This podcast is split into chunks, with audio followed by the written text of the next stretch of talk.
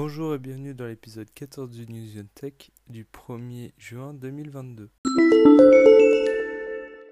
Microsoft a annoncé son ordinateur portable Surface Laptop Go 2 qui est léger polyvalent. Il a un lecteur d'empreintes digitales, un écran tactile de 12,4 pouces, une caméra 720p, deux haut-parleurs et deux micros. Cet ordinateur pèse environ 1 kg et contient une batterie qui permet d'être utilisé plus de 13 heures. Il sera disponible à partir de 669 euros. Microsoft prévoit de pouvoir gérer directement ses abonnements dans Windows 11. En effet, une fenêtre permettra de voir les produits Microsoft comme Office 365 pour voir les détails et les installer. Cet écran permettra aussi d'afficher les états des sauvegardes sur OneDrive. Microsoft teste dans son navigateur Edge une fonction permettant de partager des fichiers entre appareils connectés au même compte Microsoft. Cette fonction s'appuie sur OneDrive, le service de cloud de Microsoft. Xiaomi lance trois téléviseurs connectés sur le système d'Amazon Fire TV OS c'est la première fois en France que ce système est intégré à une télévision, ce qui permet d'avoir l'écosystème d'Amazon avec par exemple l'assistant vocal Alexa. Sony a annoncé un événement State of Play le 2 juin pour des annonces et des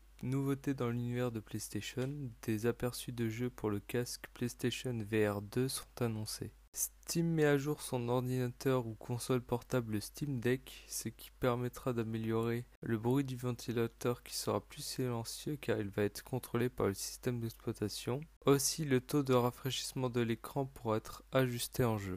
Le service musical Apple Music apparaît sur l'application de guidage Waze, ce qui permet aux utilisateurs de ne pas avoir à changer d'application pour changer de musique. Sur Windows 11, les applications Android vont être bientôt disponibles en France. Elles n'étaient pour l'instant disponibles qu'aux États-Unis. Le service Google Street View qui permet de visualiser de nombreuses routes à 15 ans. Quelques nouveautés sont annoncées comme pouvoir accéder à des images plus anciennes d'un panorama et aussi une nouvelle caméra qui sera utilisée par les équipes de Google dès 2023. Merci d'avoir écouté cet épisode de News Tech. À dans deux semaines pour le prochain épisode.